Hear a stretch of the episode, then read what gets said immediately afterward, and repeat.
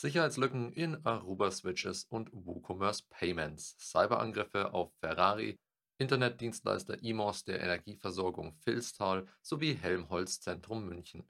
Verfassungsschutz warnt vor Cyberspionagekampagne und Europäische Kommission investiert 1,3 Milliarden Euro in digitale Technologien und Cybersicherheit. Mein Name ist Frederik Mohr und das sind die Hacker News der Woche.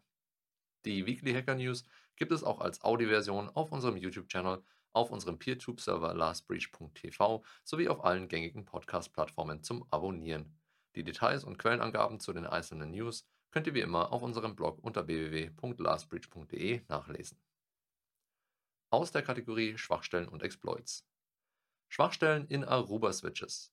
Aruba hat eine Sicherheitslücke in der Network Analytics Engine (NAE) ihrer kabelgebundenen Switche mit AOS-CX Firmware entdeckt.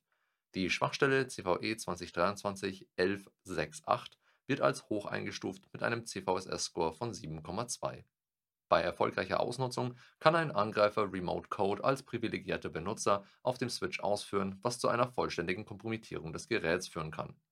Betroffen sind verschiedene Aruba-Switch-Modelle der CX6 8, 9 und 10.000er Serien.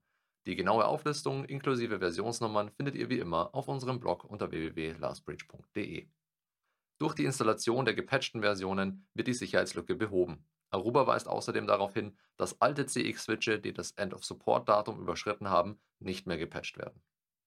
Kritische Sicherheitslücke in WooCommerce Payments gepatcht.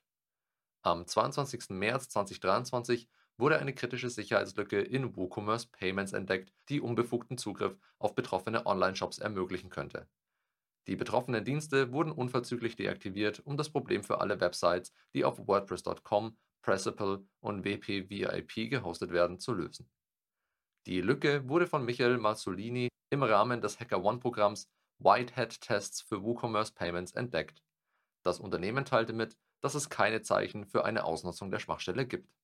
Um die Lücke zu schließen, wurde ein Fix bereitgestellt und mit dem WordPress.org Plugins-Team zusammengearbeitet, um eine automatische Aktualisierung von WooCommerce Payments 4.8.0 bis 5.6.1 auf die gepatchten Versionen durchzuführen. Das Update wurde automatisch auf so viele Shops wie möglich ausgerollt. Da die Sicherheitslücke auch Auswirkungen auf den neuen Bezahldienst WooPay haben könnte, wurde das Beta-Programm vorerst deaktiviert. Weitere Details und Empfehlungen beschreibt WooCommerce Payments in seinem Sicherheitshinweis. An der Stelle noch ein Kommentar von unserer Seite. Dank des WooCommerce Payments in Auftrag gegebenen HackerOne-Programms konnte eine kritische Sicherheitslücke aufgedeckt und behoben werden, bevor sie von böswilligen Angreifern ausgenutzt werden konnte. Wir stehen dir gerne zur Seite und können dir helfen, deine Cybersicherheit durch einen Penetrationstest zu stärken, indem wir deine Infrastruktur gezielt nach Schwachstellen untersuchen. Lass uns gemeinsam deine präventiven Schutzmaßnahmen besprechen. Ruf uns einfach an oder schreib uns an kontakt@lastbridge.com für eine unverbindliche Beratung. Und jetzt zurück zu den News. Aus der Kategorie Hackergruppen und Kampagnen. Cyberangriff auf Ferrari. Ferrari NV gibt bekannt, dass Ferrari SPA, ihre hundertprozentige italienische Tochtergesellschaft, kürzlich von einem Cyberkriminellen mit einer Lösegeldforderung kontaktiert wurde, unter Androhung der Offenlegung von bestimmten Kundendaten. Nach Erhalt der Lösegeldforderung hat Ferrari eine Untersuchung mit einem externen Cybersicherheitsunternehmen eingeleitet und die Behörden informiert. In der Mitteilung heißt es, grundsätzlich wird Ferrari kein Lösegeld zahlen, da die Erfüllung solcher Forderungen kriminelle Aktivitäten finanziert und die Bedrohungsakteure in die Lage versetzt, ihre Angriffe fortzusetzen. Stattdessen hielten wir es für die beste Vorgehensweise, unsere Kunden zu informieren, und so haben wir unsere Kunden über die mögliche Datengefährdung und die Art des Vorfalls informiert. Der italienische Hersteller von Luxussportwagen und Rennwagen hat angekündigt, dass das Unternehmen seine Systeme weiter stärken wird, um die Sicherheit seiner Kunden und Geschäftsdaten zu gewährleisten. Der Vorfall hatte keine Auswirkung auf die operativen Geschäfte des Unternehmens. DDoS-Angriffe auf Internetdienstleister der Energieversorgung Vilstal. Seit mehreren Tagen wird der Internetdienstleister IMOS der Energieversorgung Vilstal in Göppingen, kurz EVF, von DDoS-Angriffen heimgesucht die erhebliche Einschränkungen für die Kunden der EVF verursachen.